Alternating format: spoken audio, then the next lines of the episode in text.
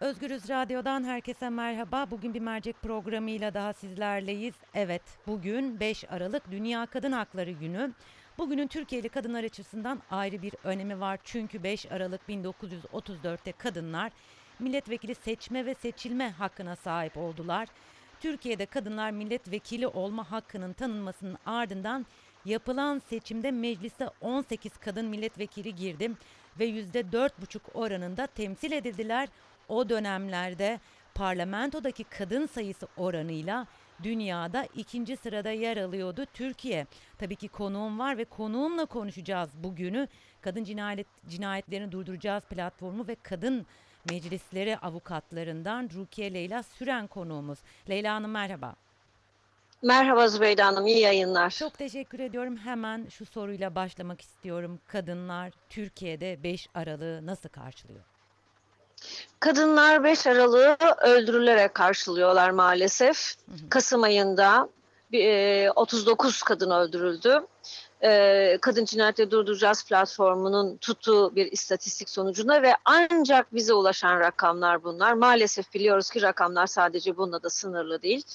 Kadınlar öldürülerek ya da e, ekonomik kriz sebebiyle iş yerlerinden ilk çıkartılan kişiler olarak hem iş hayatından hem sosyal yaşamdan dışlanarak maalesef 5 Aralık'ı karşılıyorlar.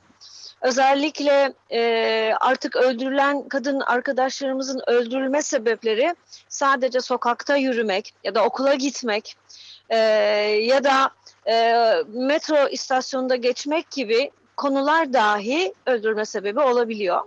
Ee, yine Kadın Cinayetleri Durduracağız platformunun yaptığı e, raporlamaya göre öldürülen kadın kardeşlerimizin büyük bölümü en yakınındaki kişiler tarafından öldürülüyorlar. Yani bu eş olabiliyor, eski eş olabiliyor, ço- çocuk olabiliyor, baba olabiliyor ya da maalesef sevgili Ceren'in öldürüldüğü gibi hiç tanımadığı birinin bıçaklanması sonucunda evinin kapısında öldürülebiliyor. Bu nedenle Türkiye'de biz kadınlar 5 Aralık'ı öldürülerek karşılıyoruz Hanım. Ee, Ceren'in e, katilinin e, ifadesi basına yansıdı. Siz de okumuşsunuzdur. Gerçekten ürpertici. Ee, Kesinlikle. Öte yandan da İçişleri Bakanı'nın bu konuya ilişkin bir açıklaması oldu. Diyor ki bu durum Türkiye'nin bir güvenlik endişesiyle karşı karşıya kaldığını göstermez. Bu münferit bir olaydır. Bir kadın olarak e, şunu söylemek istiyorum. Bu Türkiye'nin bir güvenlik endişesiyle karşı karşıya olup olmadığını gösteriyor mu? Uzman değilim bilmiyorum ama kadınların güvenlik endişesi olduğundan eminim ben kendi adıma. Siz nasıl yorumlarsınız e, bu cümleleri? Ee, kesinlikle, kesinlikle. Bakın geçen haftada Adalet Bakanımız keşke dedi Ayşe Tuğba Arslan şu an yaşıyor olsaydı dedi. Oysa ki Ayşe Tuğba Arslan 23 kez adli makamlara başvurmuştu. Keşke yaşasaydı diyen de bir Adalet Bakanı.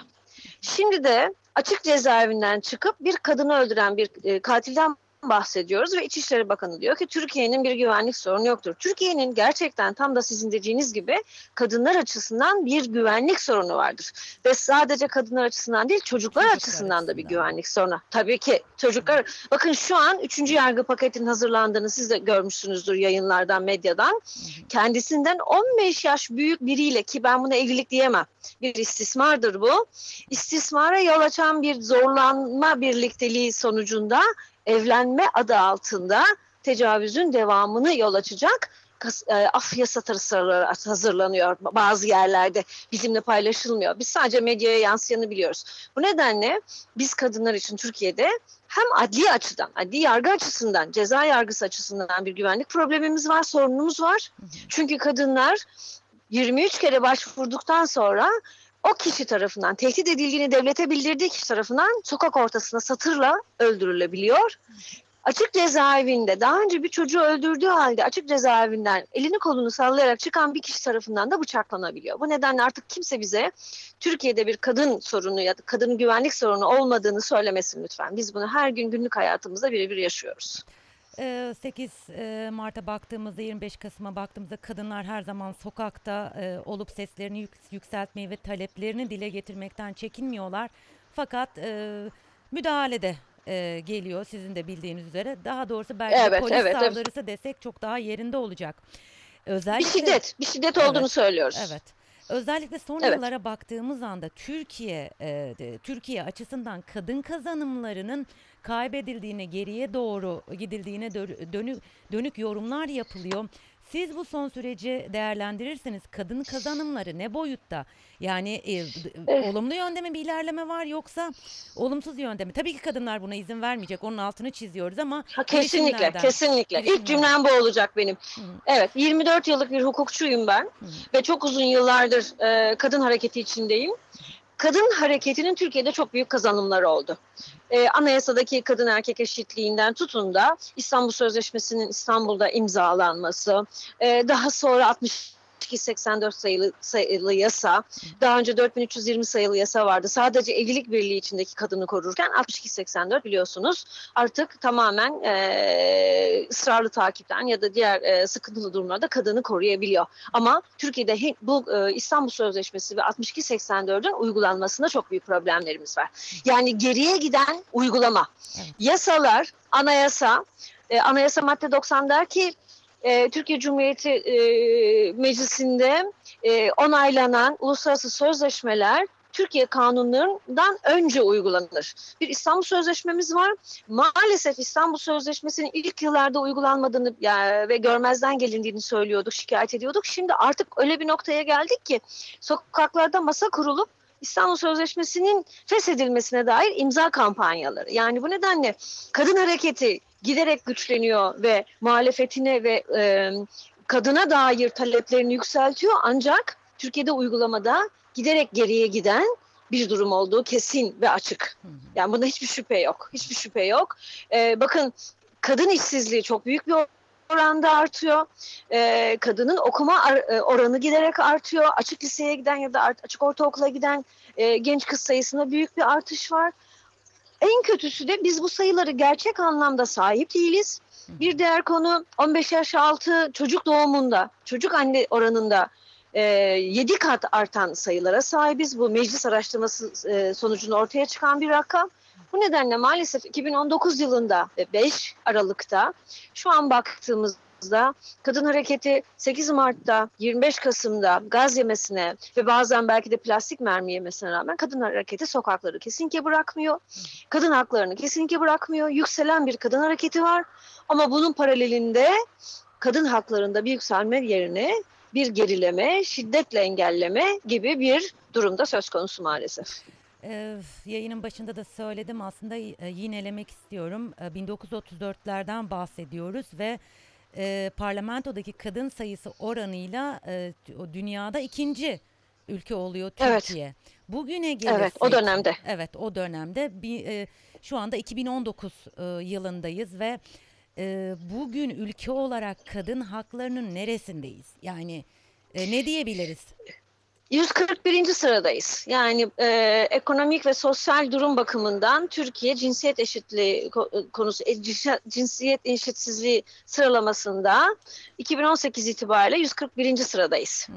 Ve bugün medyada öğreniyoruz ki iktidardaki kadın milletvekilleri bu üçüncü yargı paketinde e, istismar edenle çocuk arasındaki yaşın 10 olması konusunda biraz tutum sergilemeye çalışmışlar. Fakat e, o cenahtaki erkek milletvekili veya da MYK artık kimse bu kişiler onların ısrarıyla bu yaş 15'e kadar çıkarılmış. Yani düşünün 15 yaşındaki bir çocuk kendinden 15 yaş büyük biriyle evlendirilebilecek ve şu an hapiste olan bu kişilere af gelebilecek ve üstelik inanın bu e, cezadan cezasızlığa alabilmesi için o kişinin o çocukla resmi evlilik yapması gerekecek. Yani o çocuk kendi istismarcısıyla devlet tarafından evlendirilecek. Bunlar Türkiye'nin hangi sıra yani bazen sıralamalardan ziyade bu tür olaylar hangi aşamada ve hangi sırada olduğumuzu gösterir Zübeyde Hanım. Ve maalesef Türkiye bugün 21. yüzyılda kendinden 15 yaş büyük bir istismarcısıyla çocuğun evlenmesini konuşur duruma gelmiş durumda. Maalesef. Ee, Le- Maalesef. Leyla Hanım son olarak e, 5 Aralık'a e, yönelik bir mesajınız var mı? Ee, şöyle e, hep söylediniz ben de söylüyorum. Kadın hareketi bütün bu olumsuzluklara rağmen haklarını talep etmekte. Kadın hareketi birlikte hareket etmekten de hiçbir zaman vazgeçmeyecek. Bu haklar kolay kazanılmadı. Yani bu haklar 35-40 yıllık bir kadın hareketin sonucunda elde edildi. Ne İstanbul Sözleşmesi'nden ne 62-84'ten ne de anayasadaki madde 10'daki kadın erkek eşittir. Devlet bu eşitliği sağlar taahhüdünden kadın hareketi vazgeçmeyecek. Bir kadın daha eksilmesin diye mücadele etmeye devam edecek.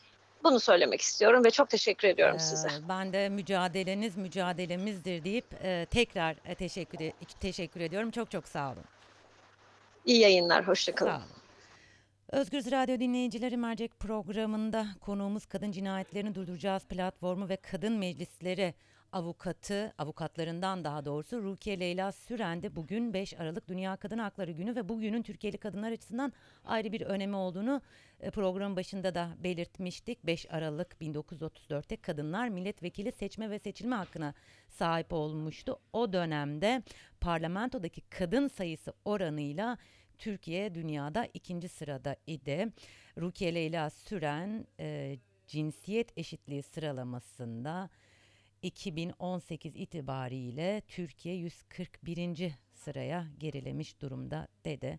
Aslında bu da e, tabloyu çok net ortaya e, koyan bir verim. Özgür dinleyicilere geldik bir merceğin daha sonuna. Yarın farklı bir konu ve konukla birlikte olmak üzere. Şimdilik hoşçakalın.